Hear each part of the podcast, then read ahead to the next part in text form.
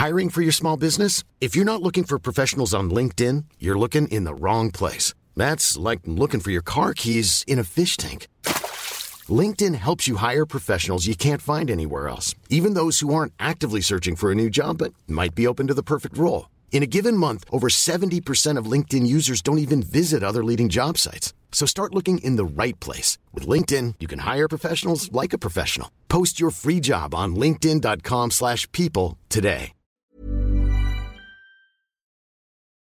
Futurs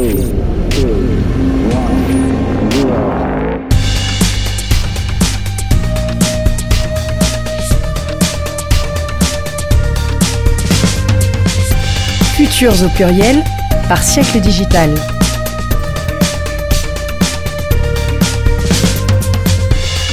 Tribune des avenirs alternatifs. Un podcast réalisé et animé par Ambroise Carrière.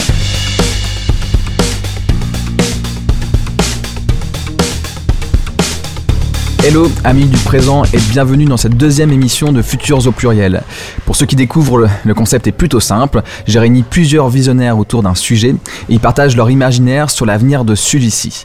Alors découvrons euh, tout de suite qui est autour de la table. D'ailleurs, je, précise, hein, nous sommes sur une table lyonnaise, euh, une table qui appartient à Sofa Guillotière. C'est un peu notre repère euh, coworking. Et je commence par toi, Valérie. Valérie, tu es cofondatrice de la Gaming Campus qui forme les, athlètes de e-sport de demain et ces métiers qui, qui sont connexes. Euh, Bonjour Valérie. Bonjour. Et bienvenue. Fabrice, toi tu es designer, facilitateur et euh, on peut peut-être dire euh, gourou à tes heures perdues. Ton job au quotidien c'est travailler sur la transformation culturelle des, des organisations. Tu bosses que pour des entreprises comme, comme Renault ou ADO. Bienvenue Fabrice. Merci Ambroise, bonjour. Bonjour. bon, bah, c'est- chouette de, de vous avoir tous les deux là euh, réunis et euh, je vous propose de découvrir le sujet qui, qui va animer nos, nos- conversations euh, qui seront, je suis sûr, passionnées. Thème numéro 2. L'école de demain.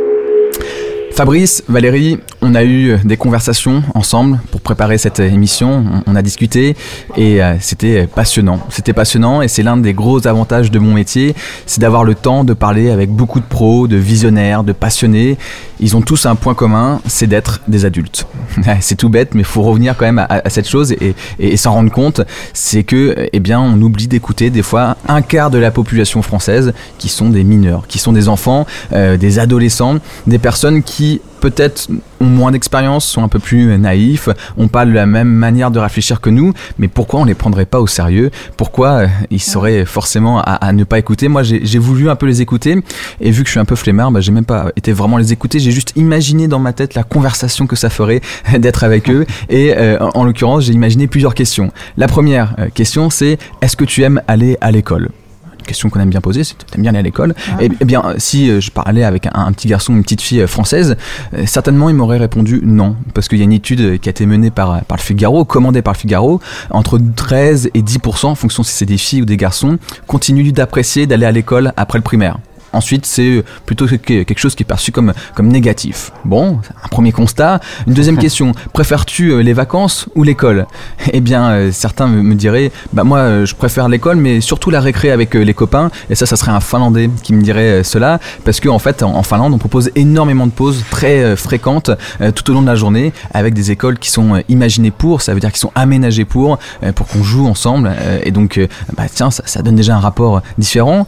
Que fais-tu après une journée à l'école Eh bien, le Singapourien me dirait du soutien scolaire, comme 80% de mes camarades. Ouais, là, on est plutôt dans, dans, dans, la performance et pas dans le repos. Euh, il faut obtenir les meilleurs résultats parce qu'à 10 à 12 ans, on, a euh, un, grand concours et c'est celui qui va dire si je peux aller dans la bonne école, dans le bon collège et ça va guider toutes mes études euh, par la suite, notamment les universités. Donc, si je veux faire partie de l'élite, ça se joue avant mes 12 ans, un peu de pression. Que penses-tu des tablettes à l'école? Je pose toujours cette, cette question aux étudiants. Eh bien, si je vais en Californie, chez un élève euh, de la School, il me dirait qu'il adore, qu'il y passe ses journées et que ça lui permet d'avoir des cours personnalisés à son niveau, Euh, des cours qui euh, sont sous forme de playlist, comme chacun des camarades de sa classe, et comme ça, euh, chacun avance à, son rythme. Mais si toujours en Californie, mais à la Silicon Valley, je vais dans une école Waldorf, euh, là, il me dira que c'est interdit. Il n'a pas droit d'avoir sa tablette, malgré que son papa travaille chez Apple. Euh, Voilà, hein, ça fait toujours euh, sourire. Donc, vous, vous comprenez, on va de l'ultra performance en passant par la nouvelle technologie euh, made in Silicon Valley. Où est-ce qu'on place euh, le curseur pour l'avenir de l'école? Au final, euh, est-ce la, première place au classement PISA qui compte, ce fameux classement de référence mené par le CDE tous les trois ans, où, la France est bonne 27e euh, Ou est-ce que c'est le bonheur et, l'épanouissement de, de l'étu- l'étudiant qui, qui va compter, un peu comme nous le dirait si bien Montessori? Eh bien, je pense que ce sont ces sujets que j'ai envie de vous, vous, vous- vous proposer, Fabrice, euh, Valérie, euh, pour, pour imaginer euh, l'école de, de demain. Ça vous va? Oui, très bien. Très bien. Ouais, on a des choses à dire, je pense. là. Allez-go, toujours Ouais. trop à parler même. Ouais.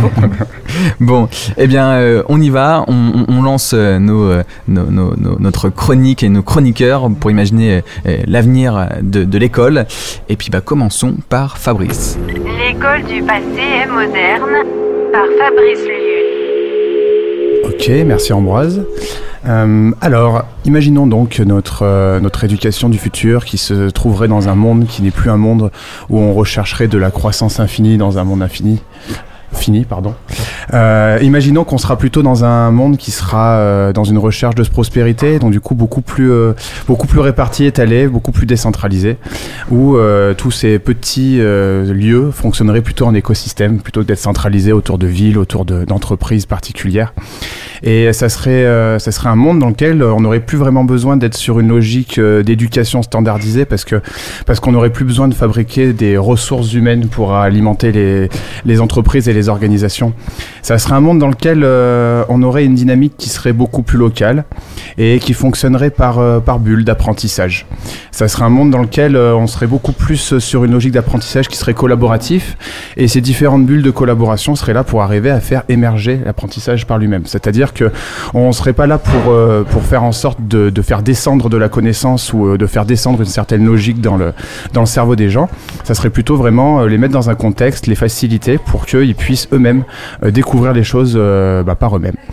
Et puis ça serait aussi euh, un monde dans lequel euh, tout fonctionnerait justement en collaboratif. Donc on apprendrait par le groupe. Et puis surtout, une notion qu'on a, qu'on a beaucoup moins maintenant encore, c'est on apprendrait pour le groupe. C'est-à-dire qu'on sortirait de cette logique d'éducation euh, de chacun dans son coin qui derrière mène forcément à une, à une forme de concurrence.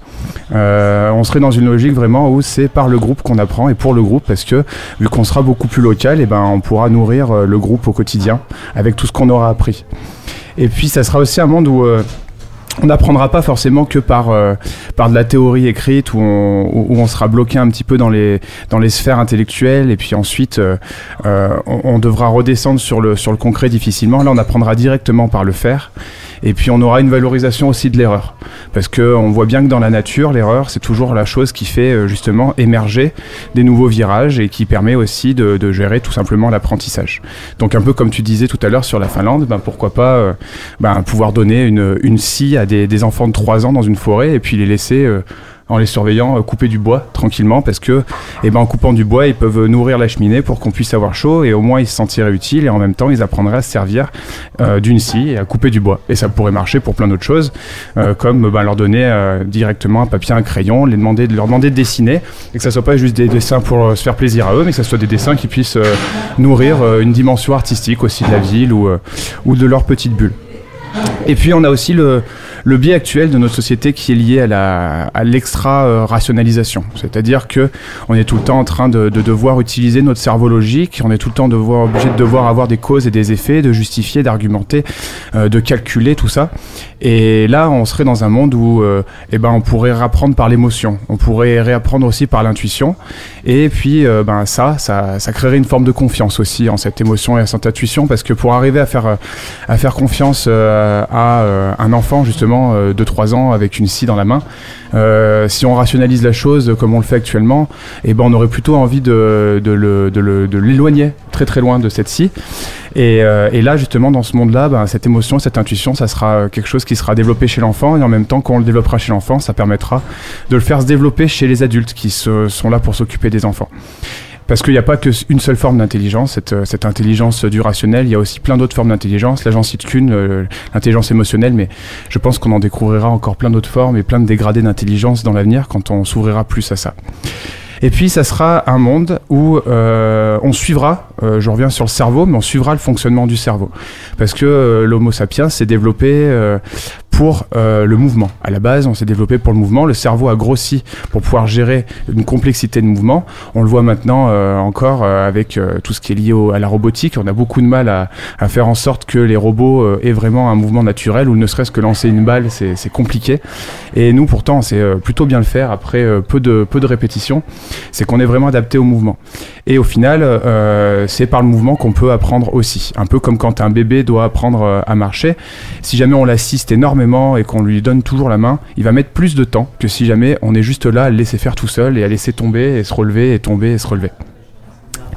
Et puis ça sera un monde, là j'en reviens justement à la partie plus, euh, plus logique et rationnelle, mais ça sera un monde où on, développe, euh, on développera la dialectique. La dialectique c'est cet échange, euh, ce dialogue, ce dialogue qui fait que d'une personne à l'autre, en fait, même si on ne connaît pas particulièrement un sujet, eh ben on va réussir à se construire en fait euh, une connaissance de quelque chose juste en utilisant notre logique et juste en utilisant une réflexion qui est, qui est partagée. Et puis, euh, bah, on a cette partie logique qui, qui sera toujours là. Et puis, on aura aussi, comme je disais tout à l'heure, la partie émotionnelle qui, qui sera euh, là comme elle était là d'ailleurs il y a très longtemps, quand on était encore à l'époque des mythes et des légendes. Et euh, on pourra euh, utiliser les, les histoires, les histoires et puis d'autres types de mythes aussi pour travailler sur l'imaginaire et puis pour révéler les émotions. C'est marrant de se rappeler qu'à l'époque, euh, les gens qui étaient là avant Socrate, donc du coup dans une époque qui était pré-socratique, n'étaient pas sur une logique, enfin sur un fonctionnement de cerveau logique, étaient sur un fonctionnement de cerveau qui se basait justement sur les mythes et les légendes. Donc ça veut dire que eux étaient imprégnés des émotions, des mythes et des légendes et avaient envie de reproduire ça dans leur vie parce qu'ils voulaient vivre les mêmes émotions. Ce qui est complètement différent du coup de la causalité euh, classique de la logique. Et donc dans ce monde-là, on aura euh, plus euh, de, personnes qui sont des éducateurs, parce que les éducateurs, ils sont là pour vraiment faire redescendre quelque chose qui est centralisé et euh, arriver à faire en sorte que tout le monde soit aligné sur la même chose. Ils auraient plus une posture de facilitateur ou de mentor ou de ou d'accompagnant, mais vraiment plus pour pour faire en sorte que ça soit une émergence. Donc quand on a besoin de soutien, il est là. Quand on il y a besoin d'un minimum de cadre pour pour que ça puisse bien se passer, comme pour l'enfant de 3 ans qui coupe le bois à la scie, et ben il est là. Mais c'est pas lui qui va lui expliquer comment faire. Euh, ça sera un monde aussi où on pourra euh, retrouver le fonctionnement. Euh, c'est intéressant de regarder dans le passé pour, pour imaginer l'avenir. Le fonctionnement ben, qui existe depuis très longtemps des artisans. Et puis des, des compagnons, le compagnonnage, l'apprentissage, c'était exactement ça. Ils étaient, euh, ils étaient connectés parce qu'ils se, ils se connectaient, ils se connaissaient en local. Et puis quand on voulait devenir menuisier, fallait qu'on trouve, euh, bon, ils appelaient ça un patron. Mais euh, quand on avait trouvé son patron, et ben du coup, il s'occupait de nous et puis il nous laissait faire le travail. Et puis, euh, et puis voilà, on apprenait ensemble en fait. Et puis lui, il continuait à apprendre aussi en apprenant à la personne. Ça sera aussi euh, du coup un monde qui sera là pour, euh, pour retrouver euh, le, le penser et le ressentir pour être. Parce qu'on dit que l'homo sapiens, euh, donc du coup, c'est penser pour être. Euh, moi, je rajoute un petit peu le penser et ressentir pour être, parce qu'il faut pas oublier cette partie-là. Plutôt que l'état actuel des choses qui est plutôt avoir pour être quelqu'un. Dans l'idée, on va à l'école pour avoir des outils, pour avoir des matrices et des méthodes qui nous permettent d'être quelqu'un, ce quelqu'un qu'on peut mettre sur LinkedIn et qui nous permet d'avoir euh, un job. Euh, ça sera aussi un monde où on pourra sortir d'une éducation qui est motivée par la peur et le doute. Parce que moi, je me rappelle bien quand j'étais au lycée, on me, rappelait, on me rappelait ça énormément. Qu'est-ce que tu vas faire après le bac? Parce que si tu sais pas ce que tu dois faire après le bac, le problème, c'est que là, tu vas finir certainement à avoir un boulot pourri et tu vas ris- risquer de finir à la rue. Ça revenait souvent. La peur du SDF. Et puis le doute, surtout. Le doute de se dire, bah, si tu sais pas ce que tu veux faire, dans ce cas-là, eh ben, tu vas jamais réussir à faire quelque chose de bien dans ta vie. Donc il faut vraiment que tu saches particulièrement ce que tu dois faire. Et donc euh, basculer de ce, de ce monde de peur et doute vers un monde qui est motivé par, par un apprentissage qui est euh, dynamisé par euh, la volonté et l'audace plutôt. La volonté, c'est-à-dire, ben, si jamais c'est une émergence, ça veut dire que ça vient de moi, et du coup je peux me laisser guider dedans grâce à la félicitation des autres qui sont autour. Et puis l'audace, c'est de me dire ben, que quand justement je commence à avoir un certain doute ou il y a une petite peur qui émerge, et ben je me dis ben j'y vais quand même, j'y vais quand même, je reste pas emprisonné dans cette espèce de cadre de confort. Et puis bientôt pour finir, du coup, l'enfant aussi euh, dans cet avenir euh, pourra reprendre une position sociale qui est importante. C'est un peu ce que tu disais euh, au départ, parce que au final, l'enfant s'émerveille de tout et l'enfant peut découvrir une fourmi, l'enfant peut découvrir un brin d'herbe, alors que l'adulte le regarde plus forcément parce qu'il a trouvé ça normal et banal. Et là, eh ben, l'enfant pourra inspirer l'adulte, qui pourra redécouvrir grâce à lui toutes les subtilités de la vie, redécouvrir l'attention à toutes ces petites choses. Euh, et puis en même temps, bah, quand on s'émerveille, on retrouve aussi l'authenticité, on est capable de retrouver de la beauté dans des choses qu'on trouvait euh, très grises ou très ternes. Et puis voilà, pour finir, c'est ainsi aussi euh, que ce sera une société qui sera beaucoup plus sensible, qui sera beaucoup plus connectée euh, déjà euh, entre humains, et puis connectée aussi aux vivants qui aura gagné cette forme de conscience qui sera justement beaucoup plus complète, pas seulement rationnelle, mais aussi une conscience émotionnelle une conscience de l'inspiration. Voilà, c'est un petit peu ça, euh, mon monde du futur, qui pourrait être construit par l'éducation. Merci Fabrice pour cette vision de l'école de demain. Une vision qui est, qui est, qui est, qui est fraîche. On, a été dans la forêt, on a été coupé des arbres, c'est agréable. Euh, c'est agréable et, et en même temps, peut-être euh, pour euh, lancer un peu la conversation avec vous deux, Fabrice et Valérie, c'est peut-être aussi de se, se poser la question est-ce que, est que ça serait du progrès ou est-ce que ça serait un retour en, arrière? Parce que quand je t'entends, Fabrice, j'entends beaucoup de choses issues du passé, de ce qui a été, qu'on ne fait plus aujourd'hui. Est-ce que du coup on s'est trompé en avançant et il faut refaire marche arrière? Est-ce que c'est pas forcément une marche arrière? Toi, tu, tu- le ressens comment, Valérie? Euh, alors moi je trouve que c'est un progrès et, euh, et ça rejoint euh, quelque chose dont je parle aussi, euh, ça rejoint finalement euh, euh, un grand humaniste du XXe siècle, John Dewey, qui est à l'origine finalement de ce qu'on appelle aujourd'hui l'apprentissage par projet. Donc c'est apprendre en faisant, euh, apprendre en se faisant confiance, apprendre en progressant et euh, centrer tous les apprentissages autour de l'enfant, de l'étudiant. euh, et, et ça rejoint complètement tout ça et, et euh, c'était vraiment euh, euh, progressiste, c'était une révolution dans l'éducation. Et aujourd'hui, je trouve qu'on est revenu en arrière dans le sens où voilà, les écoles sont remplies de, tables alignées les unes derrière les autres, avec des étudiants euh, qui sont plus tellement attentifs parce qu'on dicte quelque chose. Au pire, il y a un PowerPoint qui casse tout, donc tout le monde s'ennuie. Euh, donc euh, non, au contraire, je trouve que l'approche elle est complètement moderne et, euh, et on, on l'a abandonnée. Peut-être parce qu'il a fallu faire face à une éducation de masse, donc bah, c'était plus simple. qui est une posture de sachant, qui transfère un savoir et qui pense que finalement, ce qui est dans son cerveau va directement arriver dans le cerveau de l'élève parce que simplement il va parler. Hmm. Et ça, c'est une erreur parce qu'on n'apprend pas comme ça. Hmm. On apprend justement en se trompant, en faisant. euh, et, euh, et comme tu le disais, euh, c'est surtout en permettant aussi de se tromper. C'est en apprenant, enfin, un enfant, au départ, si on va en montagne avec lui, ben on va peut-être lui permettre de prendre des, chemins un petit peu dangereux, entre guillemets. Mais on va l'accompagner, on va être autour, on va lui montrer les risques et, et généralement ça va bien se passer. Ouais, mais euh, Donc, euh, ça- revient génial. aussi à- au monde des startups qu'on voit où, où- l'échec est, est- est montré comme quelque chose de plutôt positif. Tu as appris, tu avances, tu te relèves. Par contre, apprends de, de tes erreurs en, en quelque sorte, c'est ça euh, qu'on perçoit. Euh, mais, mais en même temps, on se dit que dans la culture française, l'échec reste quelque chose de, de plutôt grave. Je vois mal un, un élève arriver voir ses parents et dire Maman, maman, maman, j'ai eu 2 sur 20 en maths, je suis trop content, j'ai compris, je me suis trompé. Euh, il va plutôt être puni de se dire T'as mal travaillé. Alors, ce qui est intéressant dans. euh, Si, si je- j'arrive à la maison et que je dis j'ai eu deux, ce qui est intéressant, c'est de comprendre pourquoi. Hmm. Euh, qu'est-ce que j'ai acquis, qu'est-ce que j'ai pas acquis, euh, pourquoi j'ai pas acquis, euh, comment je vais faire la prochaine fois pour progresser. Donc, on a aussi un problème. Enfin, moi, je parle de l'enseignement supérieur, mais c'est vrai partout. C'est quand tu reçois une copie euh, où c'est écrit, euh, je sais pas, 4 sur 20 en rouge, sans explication, il se passe quoi? Bah, rien. Ouais. C'est démotivant. euh, Enfin, voilà. Et puis de la part du, des, des parents, c'est un peu le, une chose que j'avais vue, c'est quand il y a un 2 sur 20 qui arrive, si jamais le parent demande d'une manière assez, euh, assez ouverte et bienveillante à son enfant pourquoi tu as eu cette, euh, cette note-là, au lieu d'être pourquoi, Mhm? tu vois, et ben ça peut permettre aussi à l'enfant de, de, de donner une vraie réponse. Bah parce qu'en fait ça, ça, ça m'intéresse pas les cours. Et pourquoi ça t'intéresse pas les cours? Bah parce que j'aime pas rester assis sur euh, une chaise pendant 3 heures.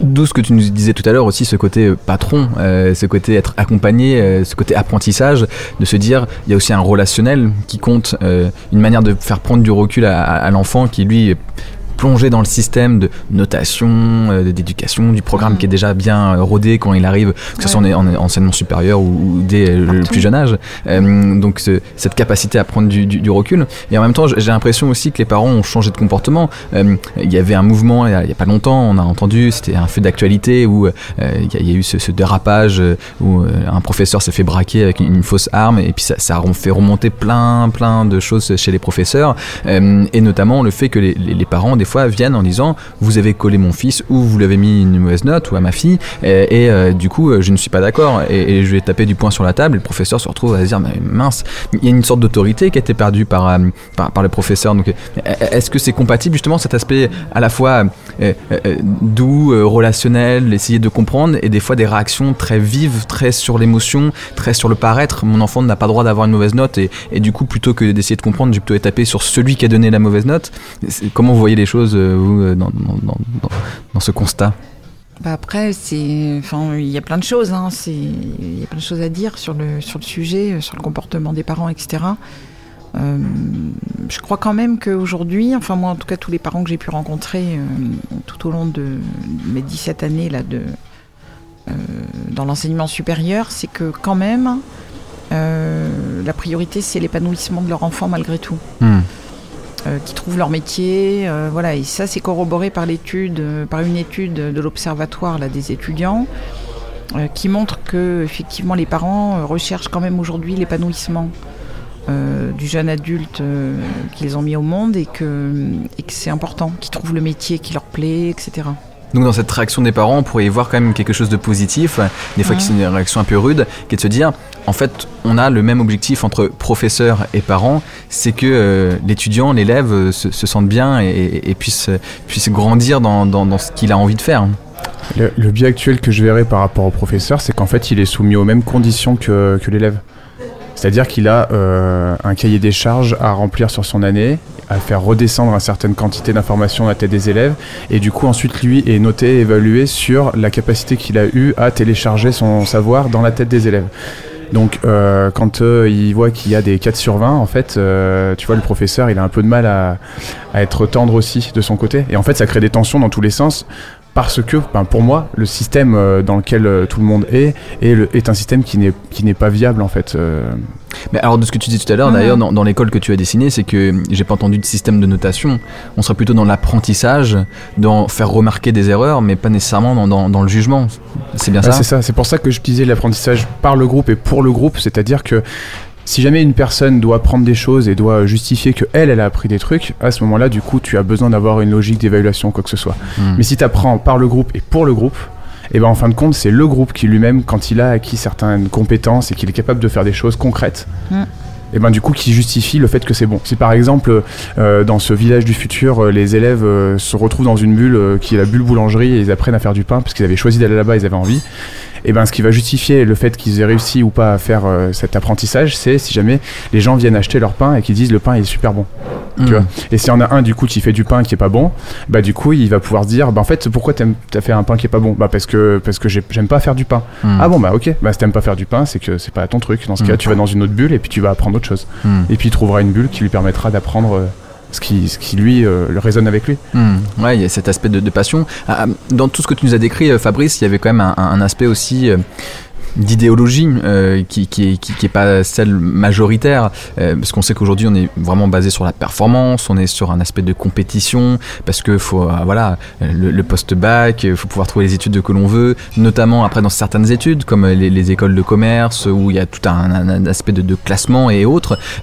Est-ce que ça cet aspect de, de, de, de, classement ou en tout cas cet aspect de, nouvelle idée de la société plus collaborative est-ce quelque chose en quelque sorte qui doit venir des professeurs? Est-ce que ça doit venir des, plutôt des, des familles? C'est le récit qu'on nous raconte de, de la société, en fait, c'est la manière dont on voit la, la- la société. Donc, euh, selon vous, deux, euh, euh, et j'ai vu quelques signes de tête, Valérie, peut-être que tu n'es pas d'accord avec ce que j'ai de, de si, dire si, ou que si, tempérer. si. Euh, mais voilà, comment faire pour que justement on ait cette nouvelle lecture de, de, de la société et donc de ce que doit nous apporter l'école? Enfin, moi, je pense que les entreprises aujourd'hui, les startups, euh, recherchent la, la collaboration et la coopération. On est donc euh, tous les tous les mouvements d'open innovation, par exemple. euh, voilà, on demande des salariés plus créatifs, innovants, coopératifs. Euh, L'histoire des classements des, des grandes écoles, c'est une autre problématique. Enfin, c'est. Je peux pas l'aborder là, c'est Ouais. trop long, mais Mhm. pour moi, ça n'a rien à voir avec, avec ce qui se passe dans les entreprises. voilà, c'est autre chose et c'est. Je peux pas parler de ce, Mhm. voilà, de ce marché-là parce que c'est. On va rentrer sur des choses trop, trop compliquées et trop longues. Euh, donc moi je pense que au contraire le- la société demande de- et on a besoin de coopération et on et d'ailleurs c'est plus performant que la compétition la plupart du temps Mhm. ça a été démontré dans pas mal de bouquins Mhm. je pense que les élèves aujourd'hui recherchent aussi cette coopération cet épanouissement ce bien-être euh, quand ils viennent en cours l'entraide enfin moi en tout cas je le vois sur mon campus hein, euh, je l'ai vu sur d'autres Euh, je pense que euh, tout ce que tout ce qui a été dit euh, euh, Enfin, pour moi, c'est pas de l'idéologie, c'est de l'idéalisme, mais euh, tout à fait réalisable. hein. Il faut aussi. euh, enfin, c'est pas une injure d'être idéaliste. Au contraire, quand on arrive à le mettre en œuvre. Et ça dépend. C'est une volonté euh, stratégique des directions d'école que de mettre en œuvre euh, euh, des choses intéressantes. Et ça marche. Et c'est. euh, J'en parlerai tout à l'heure. Euh, voilà. Ouais, donc ouais, c'est cet aspect de, de, de se dire euh, que c'est possible à, à mettre en place et, et tout le monde n'est pas à mettre en quelque sorte dans le même sac euh, de, de on cherche la performance, on ch- euh, Et Moi, je dirais qu'on cherche l'efficience plutôt euh, que la. Enfin, oui, bien sûr, on est dans une société, enfin, on est dans un monde ultra concurrentiel euh, partout, hein, tous les. tous les- mais pour toi, dans la nature des élèves, il y a cet aspect déjà de collaboration, euh, de moi, s- oui. solidarité, d'entraide. euh, Bah, Oui, oui, le, oui. le rebond que je peux apporter, c'est vraiment la dimension biologique du truc en fait. Quand on parle de bon sens, c'est juste ça, c'est qu'en fait on a de l'information qui est dans notre cerveau, dans notre culture, mais dans notre ADN aussi. Et dans notre ADN, euh, on est fait pour être des êtres sociaux qui sont sur un modèle de collaboration. Parce que le paradigme de la croissance, euh, toujours plus, toujours plus, c'est pas euh, dans notre fonctionnement quand on était en tribu. C'était plus le paradigme de la prospérité parce qu'il faut que les, euh, les 40 gars qui sont autour, 40 gars et femmes qui sont autour, et ben il faut qu'ils survivent. hmm, Parce que si jamais ils meurent, ben moi je suis foutu. hmm, Donc du coup, on fait en sorte que tout le monde puisse s'équilibrer et que ça puisse circuler. hmm, Alors il y avait d'autres biais, euh, bien sûr, avant, mais dans l'idée, il y a ça. Hmm. Et donc c'est pas revenir en arrière que de, que de, que de raccrocher à ça, c'est plus euh, se servir en fait de choses qui sont de, de notre, euh, de notre bon sens parce que c'est physionomique et l'adapter dans un monde qui est, qui est différent maintenant. Et moi, je voudrais ajouter quelque chose sur. euh, tu, tu as parlé de l'apprentissage dans par le groupe, hein, pour le groupe. Donc euh, moi, c'est l'apprentissage par les pairs. Mm. Et alors là, je vais citer un homme que j'aime beaucoup, Robert Barré, qui euh, est un est un un illustrateur euh, ancien. Donc il a fait les beaux arts. Il a 70 ans aujourd'hui à peu près. Euh, il a ensuite été professeur à l'école d'Estienne. Ça a été un grand honneur d'ailleurs pour lui. Hiring for your small business? If you're not looking for professionals on LinkedIn, you're looking in the wrong place. That's like looking for your car keys in a fish tank.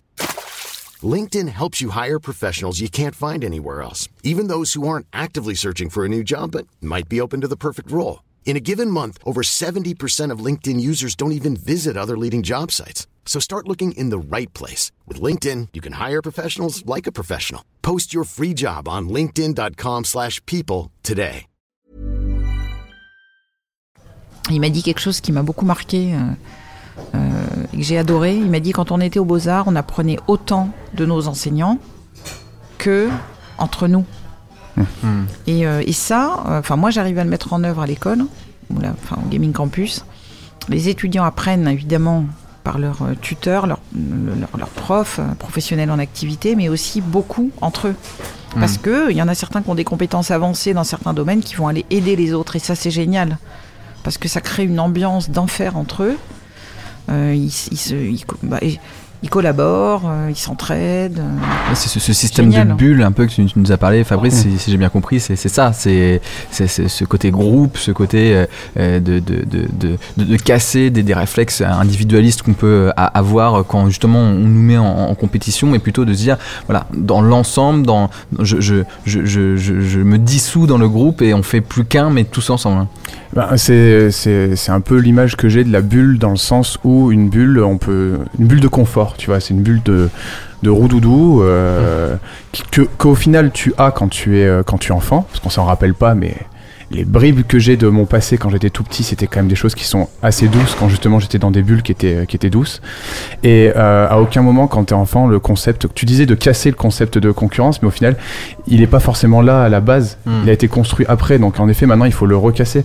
Mais dans ce monde du futur, dans l'idée, c'est de faire en sorte que si on fonctionne par bulle et qu'on circule en bulle, comme ça, on puisse grandir dans ce fonctionnement de bulle Mm. et qu'à aucun moment il y a une logique d'individualisme qui se crée et toujours une logique de se dire, tiens, si j'ai besoin de quelque chose, ben je sais que je peux trouver d'autres personnes ou je peux trouver des d'autres bulles. Et Mm. après, le fonctionnement par le groupe pour le groupe, ça rejoint aussi la logique d'intelligence collective. Hmm. Le fait que quand des personnes sont ensemble, c'est à ce moment-là qu'émerge une autre forme de- de- d'intelligence, Hmm. qui est cette interconnexion entre les différents cerveaux qui sont là. Et, pendant le, classement PISA fait par le CDE, justement, ils avaient réussi à mesurer sur, sur pas mal d'années euh, la, différence de progression des, étudiants, des élèves, euh, qui entre ceux qui, qui cartonnaient bien, qui avaient des bonnes notes, qui étaient vraiment en phase avec ce qu'on attendait d'eux, et euh, qui traçaient tout seuls, c'est-à-dire qu'ils n'allaient pas porter d'aide, qui ne s'intéressaient pas aux, autres, avait assez peu d'empathie, et ceux qui avaient euh, beaucoup d'empathie, et justement étaient prêts à se dire, mais moi j'ai compris, attends, je vais t'expliquer, on va prendre un peu de temps ensemble. Et alors ça fait plaisir d'entendre ces choses-là, c'est que les personnes qui aidaient, qu'on les suit sur 2, 3, 4 ans, en général réussissent mieux que ceux qui n'ont pas aidé parce que peut-être qu'ils vont rencontrer d'autres difficultés par la suite et ils n'ont pas ce réflexe d'aller eux aussi se faire aider ou euh, d'échanger ou essayer de prendre du recul. Donc on voit bien que c'est- quelque chose d'e- d'essentiel. Donc Fabrice, euh, c'est- c'est- on- en effet, on, on a bien compris ce que tu as voulu nous, nous partager, de revenir sur du bon sens et pas avoir peur justement de s'inspirer du passé où certaines choses euh, euh, avaient leur impact, notamment sur, euh, voilà, revenir sur, le contact, sur l'attention partagée, sur le collectif. et, ça, c'est assez intéressant. Je propose qu'on passe à toi, Valérie, et que tu nous expliques, toi, la, vision, comment tu vois l'école de demain. L'école par projet par Valérie Dimitrovi. Euh, comment je la vois et comment surtout je la mets en œuvre Parce que du coup, euh, moi j'aime bien euh, le rapport entre pensée et action. Donc, en fait, ce que j'ai pu penser au, fil, au fur et à mesure de mon expérience et ce que j'ai pu lire et, et voir réaliser ailleurs, dans d'autres pays, je le mets en place sur le Gaming Campus. Pourquoi? Bah Déjà parce que je défends cette vision parce que je sais qu'elle est vertueuse et efficiente pour les étudiants, pour les entreprises qui les emploieront. Et, euh, et puis aussi parce qu'on est sur nous un secteur euh, innovant, le jeu vidéo, euh, qui a besoin aussi de d'étudiants extrêmement bien formés, donc de profils excellents. Alors, sur... au, départ, qu'est-ce qui se passe? Il, se passe qu'il y y a 15 ans à peu près, j'observe, quand je commence ma carrière en 2001 dans l'enseignement supérieur, j'observe que euh, euh, il y a des cours qui se passent euh, pas bien du tout, et puis il y a des modalités pédagogiques qui se passent super bien. Donc à chaque fois qu'on met les étudiants en mode projet, qu'on leur fait confiance, qu'on les aide, et, là on voit on voit des étudiants de première année tout jeunes qui réalisent des choses qu'on n'aurait pas pensé possibles. Et, euh, et ils s'enthousiastent et ils sont heureux. Donc ça c'est génial. Les voir heureux, c'est quand même euh, la priorité. Et puis après, les voir prendre des super postes et puis euh, là où ils veulent. Donc ça c'est le début de mon questionnement. Donc je mets en œuvre plein de choses, pédagogie inversée, etc. Beaucoup de projets. Et ça fonctionne. Ça fonctionne super bien. Et puis, euh, et puis récemment, euh, je mets en place euh, de la pédagogie par projet à petite dose, là où j'étais avant. Et je décide sur le Gaming Campus de mettre en œuvre une pédagogie de l'apprentissage par projet, hein, donc en faisant totalement, totalement en œuvre à 100%. Donc première école de management à mettre en œuvre un apprentissage par projet à 100%. Alors, je dirais qu'au au départ, euh, on, se rend, compte de quoi? Qu'est-ce qui se passe en fait dans l'enseignement supérieur? Euh, Il se passe que euh, on, observe un changement de comportement de nos étudiants, de leur rapport à la connaissance. Quand ils ont besoin d'aller chercher de la connaissance, ils vont sur Internet, ils vont, suivre des MOOC d'une super université, ils vont apprendre des choses. Euh, et on observe même ça au lycée. hein. Euh, Il y a un étudiant qui me disait que son cours de physique n'était pas génial, alors il allait sur YouTube euh, regarder des tutos, des émissions, pour comprendre et que c'était mieux. Donc, le digital, le numérique, révolutionne les usages. Ensuite, on observe que nos étudiants, ils veulent construire un parcours original, adapté à, ce que, à, leur- désir euh, d'emploi futur, euh, à leur qualité. Ils veulent aussi qu'on leur fasse vivre à l'école euh, de riches expériences d'apprentissage. Ils veulent pas s'ennuyer et euh, rester, comme tu le disais tout à l'heure, assis trois heures à écouter des choses. voilà. Euh, Il y a autre chose aussi, c'est que les enseignants, euh, ils veulent aussi retrouver le plaisir d'exercer leur métier. Et puis de l'autre côté, on a des organisations, des entreprises, euh, toutes sortes d'organisations qui veulent, euh, qui ont besoin de collaborateurs compétents, créatifs, capables d'initiative, collaboratifs. Et puis, euh, les établissements d'enseignement supérieur sont aussi euh, challengés par les EdTech. Hein, euh, alors, Open Classroom, par exemple. Pourquoi j'irais pas? Moi, j'ai un étudiant hier qui me disait, ben, euh, si, euh, si vous n'aviez pas proposé de pédagogie par projet dans cette école, moi, je serais déjà plus là. euh, J'aurais suivi euh, une certification euh, professionnelle. euh, J'aurais trouvé euh, quelque chose. À distance, donc. Hmm. Donc, quand même. Enfin, ça dit quelque chose, quoi. Donc nous, on est challengé par euh, toutes ces révolutions, ces, ces nouveaux comportements, et, euh, et il faut aussi qu'on anticipe euh, les nouveaux métiers. Il faut qu'on rende nos étudiants adaptables, agiles, euh, pour, pour qu'ils sachent apprendre à apprendre aussi. Parce que t'as pas de prof après quand tu es dans la vie professionnelle, tu te débrouilles, t'apprends. Donc, donc c'est ce qui me fait dire qu'aujourd'hui, la recherche d'une véritable excellence pédagogique, je dis bien une véritable excellence pédagogique, est un enjeu majeur pour tous les établissements d'enseignement supérieur.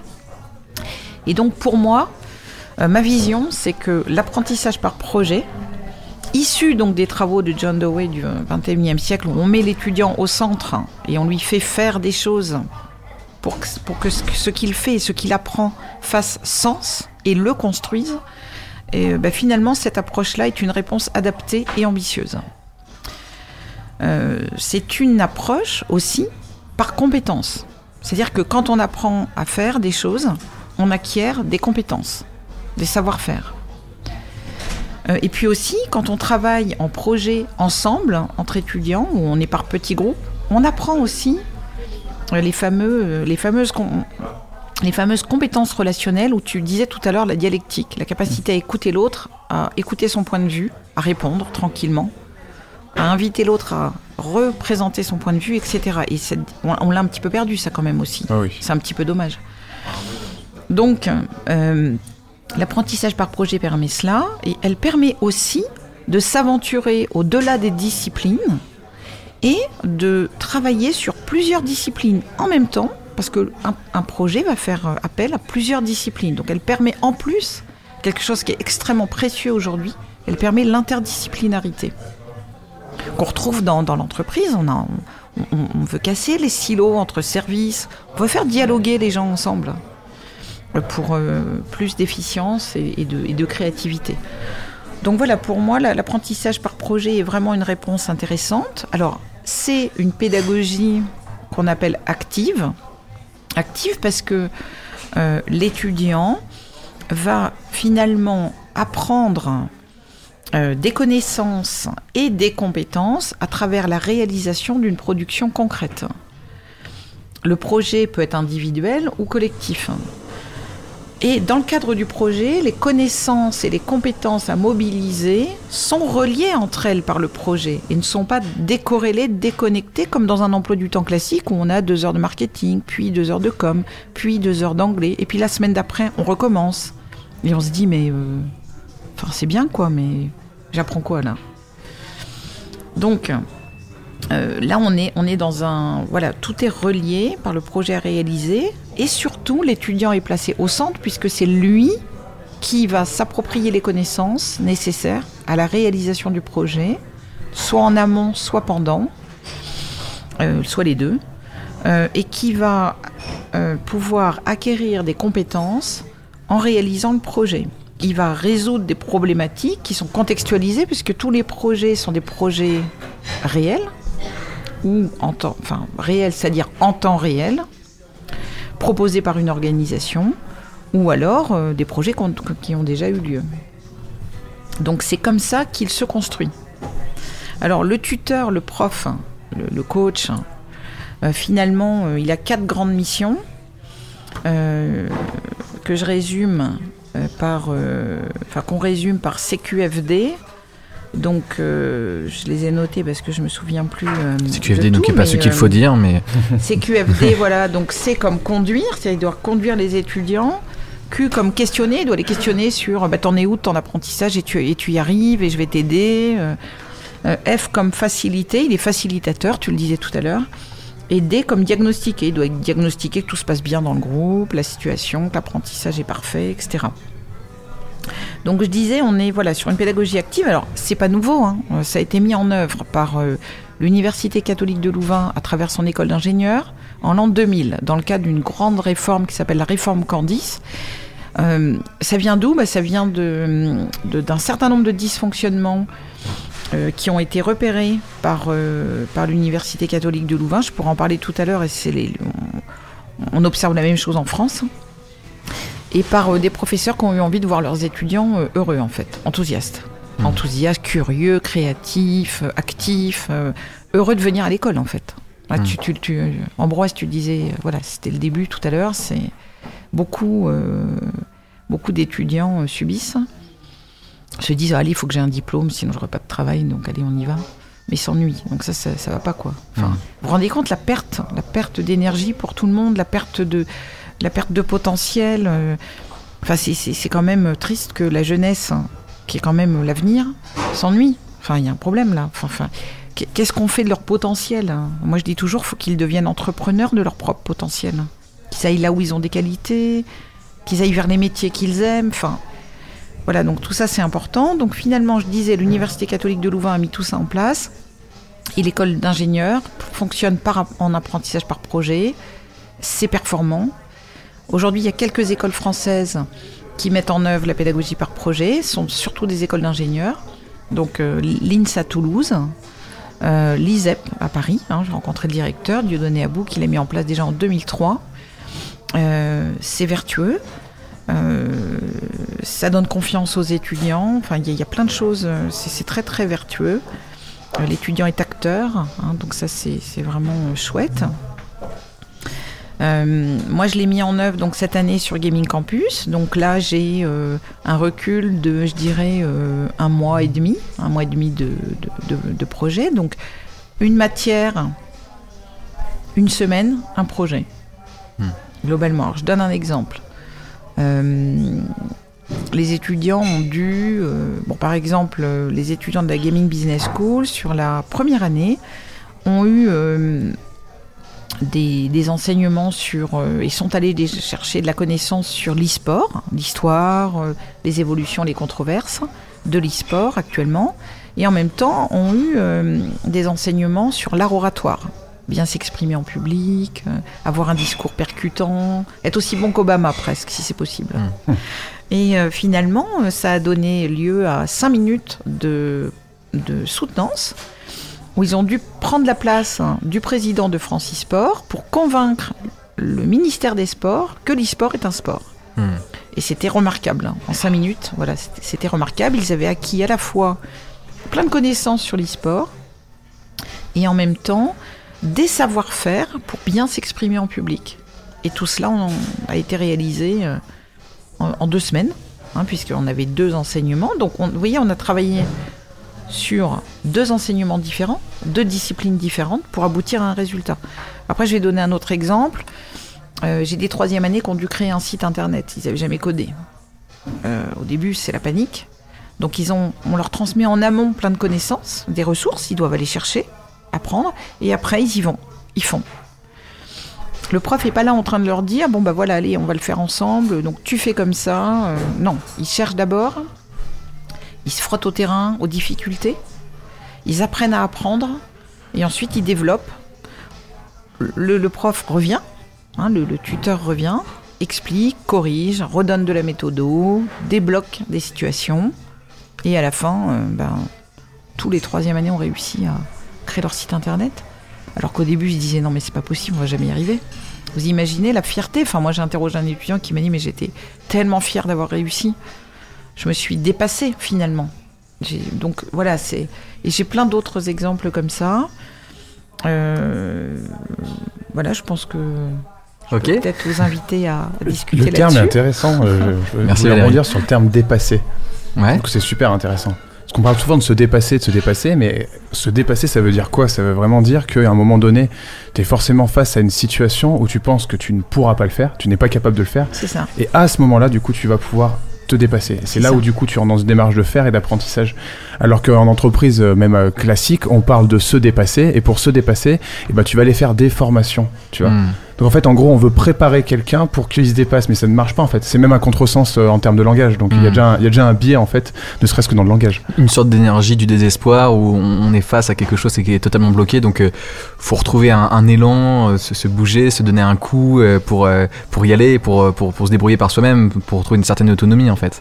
C'est comme dans Indiana Jones, la dernière croisade, tu sais, quand euh, il arrive sur la poutre qu'il voit pas, et puis en fait il faut qu'il lance le pied. Quand il lance le pied, boum, il tombe sur la poutre, et là c'est bon, après il peut Mm. avancer.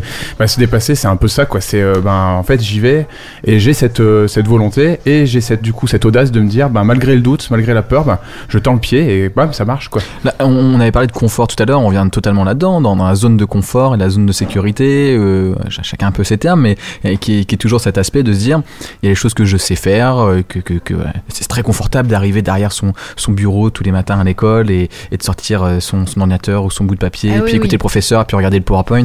Voilà, on n'est pas surpris, Ah oui, hein, la journée elle, elle passe de manière très, très traditionnelle, très classique. Mm, mm. Euh, mais par contre, quand tout d'un coup je deviens acteur, qu'on attend quelque chose de moi et que si moi je n'avance pas, rien n'avance, et donc j'aurais rien appris en quelque sorte, évidemment ça, ça, ça, ça fait, euh, ça fait tout drôle. Euh, toi Valérie, l'expérience que, que tu as, les Ouais, étudiants, ils réagissent comment? Ah bah. les toutes premières fois C'est bah non, nous on préfère notre PowerPoint quand même. Euh, Est-ce qu'ils ont même l'impression que le professeur a pas travaillé son cours? Alors, euh, moi, j'ai des étudiants géniaux parce que nous, on leur a mis dans les mains, euh, on, leur a, euh, on les a challengés sur un choix en fait, et c'est super intéressant. C'est-à-dire que quand moi je les ai rencontrés à partir du mois de mars, quand on a lancé l'école, je leur ai dit clairement, je leur ai expliqué la pédagogie par projet. Je leur, ai je leur ai même envoyé mon article, je crois, que j'ai publié là-dessus. Euh, et je leur ai dit, bah voilà, qu'est-ce que vous préférez? Du, on fait du 100% cette année, on y va? Ou 50% de cours traditionnels, classiques? Donc pédagogie passive, un linéaire, le, cours, euh, le fameux cours transmissif Ou alors euh, on fait de la pédagogie par projet, euh, voilà, à 100%. Ils m'ont dit on y va à 100%. Donc il y avait une envie. Donc il y avait une envie, une compréhension. Et, euh, et aujourd'hui, le résultat, euh, on a un première année là qui, qui était avec nous sur une réunion d'information. Euh, il expliquait qu'il bossait comme un fou, il bossait beaucoup, mais qu'il s'éclatait et que c'était génial de venir en cours, hein. enfin en cours à l'école en fait. Hmm. Donc, effectivement, ils bossent beaucoup. Euh, ils sont co-constructeurs de leur apprentissage, quoi. Enfin, Hmm. si, si, s'ils se donnent pas, s'ils font pas, ben, il se passe rien. Hmm. Donc, euh, ils- donc c'est pour ça que c'est une pédagogie active. Et dans ce que tu dis, j'ai l'impression qu'il y a une pédagogie de la pédagogie. Ça veut dire qu'il faut justement leur expliquer comment ça fonctionne et pourquoi on va faire cela ainsi. Parce que ça peut être surprenant de se dire tout d'un coup, on n'a plus notre PowerPoint, on n'a plus nos, nos, nos- nos cours pré-mâchés et nos deux, deux heures euh, préfaites. Il y, a- il y a un accompagnement à faire pour que les, les- les étudiants euh, comprennent cela. Alors oui, c'est une pédagogie qui est exigeante pour, euh, pour le staff, hein, pour nous. Hmm.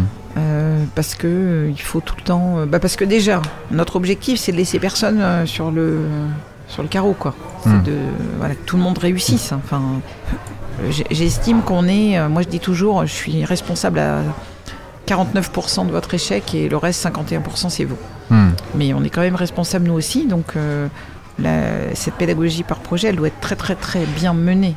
Elle doit être très bien expliquée aux enseignants, elle doit être très bien préparée. Et dans ce que tu Il dis, y a un cahier des charges, euh, enfin où on liste des connaissances, des compétences à acquérir. euh, la grille d'évaluation, elle est très claire. C'est la même, c'est la même chose que la grille d'auto-évaluation. Tu parlais tout à l'heure de notation. Donc nous, les critères, ils sont simples. hein. Il y a un certain nombre de connaissances à acquérir pendant la, la semaine projet, et il y a des compétences à acquérir. On les liste, on les pré-liste. L'étudiant s'auto-évalue avec cette grille, comme ça il voit où il en est de son apprentissage. Et c'est sans surprise, pendant la soutenance, c'est la même grille. Hmm. Et donc il sait exactement sur quoi il va être évalué. Exactement. Hmm. Et ensuite, il y a un nombre de points d'affectés. Donc c'est tout est clair. pas de surprise. Il n'y a pas de 2 sur 20, tu sais pas, t'as pas compris pourquoi. Hmm. Là, c'est très très clair. Tout à l'heure, tu, tu parlais justement euh, d'é- d'échec et, et, euh, de se dire on est responsable, nous, en tant que corps Bah oui. euh, pédagogique, Ah bah aussi oui. de, de cet échec. Je pense qu'il y a aussi deux notions dont on a un peu parlé tout à l'heure, qui est la notion d'égalité et d'équité. Euh, on, on sait que, par exemple, pourquoi on est 27e, nous, en France, au, au classement PISA, c'est qu'on on est épinglé sur l'aspect de si tu viens d'une banlieue, euh, d'un milieu social défavorisé, tu as beaucoup moins de chances de réussir que euh, les- le- le- celui qui, qui- qui habite dans les beaux quartiers et qui, qui avait déjà un capital euh, culturel notamment. Ouais. Et, et- et que dans d'autres euh, pays, cette, cette différence n'est pas aussi euh, marquée. Est-ce que justement cette, cette pédagogie par, par projet, elle pose pas aussi ce souci de se dire ceux qui vont bien, qui sont bien câblés, qui ont une force vitale, une qui sont, qui sont à, l'initiative en permanence vont, vont se débrouiller parce que ce sont des débrouillards de base et que ceux qui sont un peu moins éveillés, un peu moins matures ou quoi que ce soit vont aller beaucoup plus vite à la dérive? Ben, moi, je suis. Enfin, non. Non, parce que euh, bah, celui qui a moins l'habitude ou qui n'a pas été éduqué de cette façon-là, hein, avec euh, de la confiance, euh, ben, il va apprendre.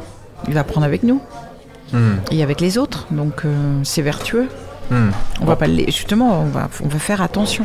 Hmm. Et On va si, faire attention. si je rebondis sur ce que tu disais par rapport aux jeunes de quartier, on parlera pas forcément trop d'effondrement dans ce podcast, mais si jamais euh, on arrive à une situation de société qui euh, justement euh, est beaucoup plus critique, je suis pas certain que ça sera ceux qui se débrouilleront le moins bien.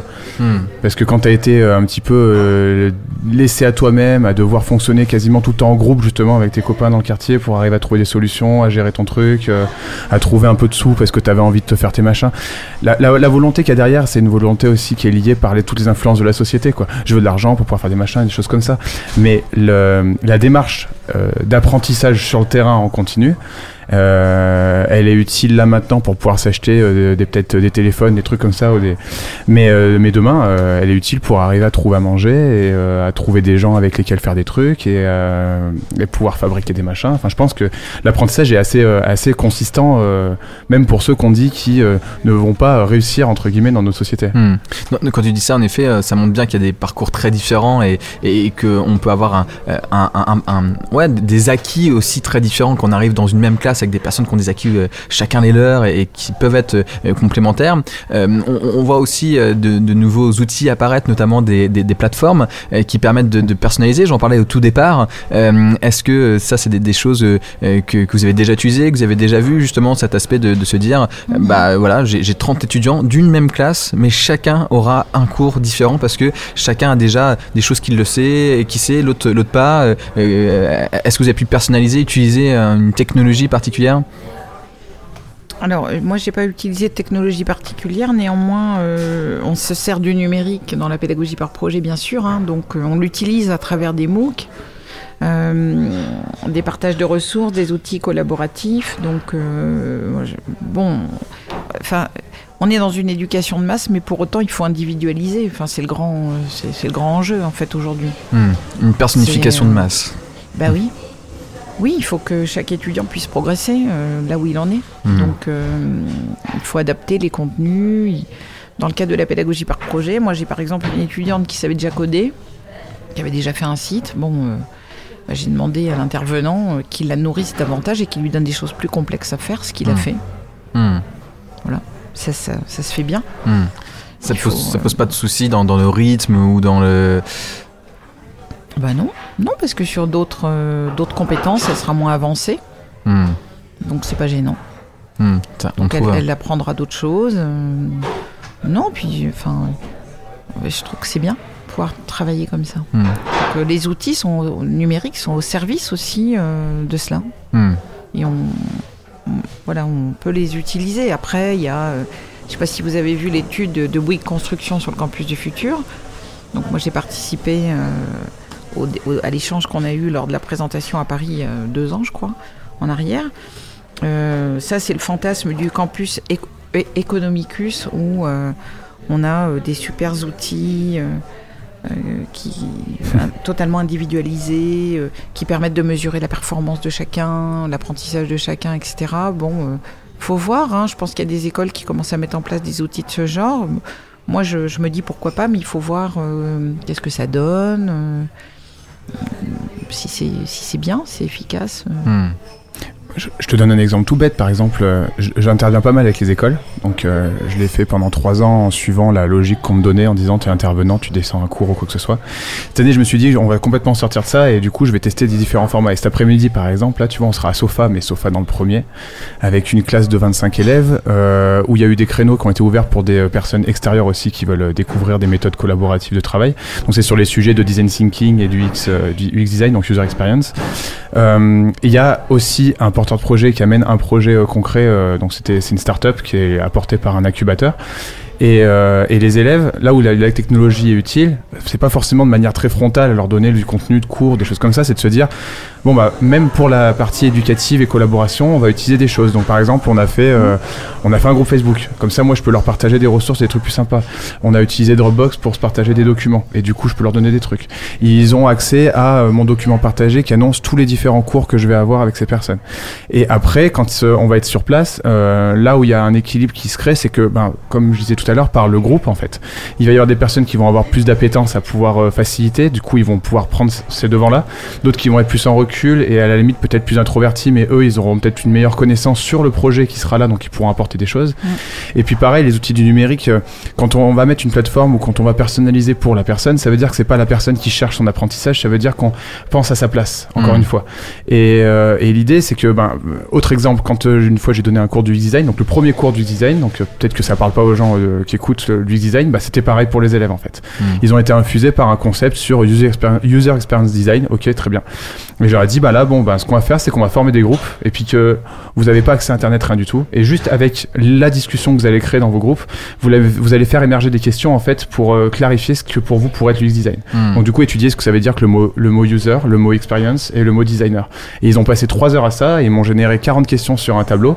Et voilà, le cours de, le cours de découverte du design a été fait parce que les questions qu'ils ont générées Hmm. étaient des questions qui étaient très pertinentes en fait euh, par rapport au concept en lui-même. Ouais, ne, ne pas être consommateur du, du, du cours, mais vraiment être acteur et, qu'on a compris l'articulation de, la construction du cours, évidemment, ça veut dire qu'on, que c'est beaucoup plus, simple et que ça a beaucoup plus de sens.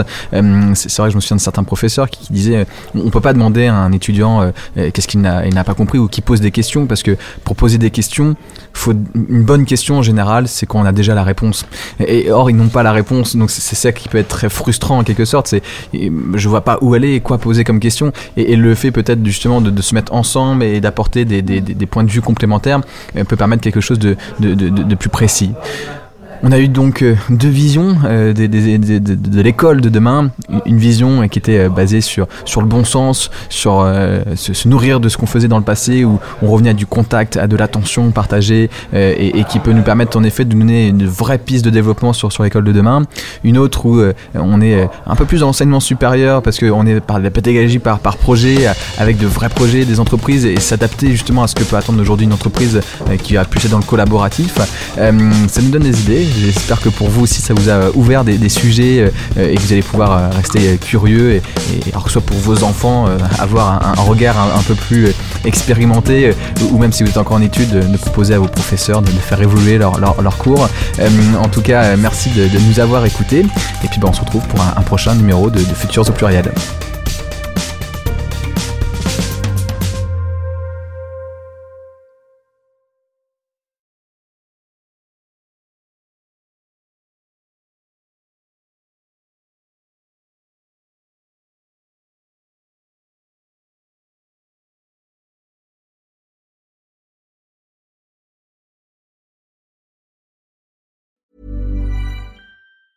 Planning for your next trip? Elevate your travel style with Quince. Quince has all the jet setting essentials you'll want for your next getaway, like European linen, premium luggage options, buttery soft Italian leather bags, and so much more. And it's all priced at 50 to 80% less than similar brands. Plus, Quince only works with factories that use safe and ethical manufacturing practices. Pack your bags with high-quality essentials you'll be wearing for vacations to come with Quince. Go to quince.com slash trip for free shipping and 365-day returns.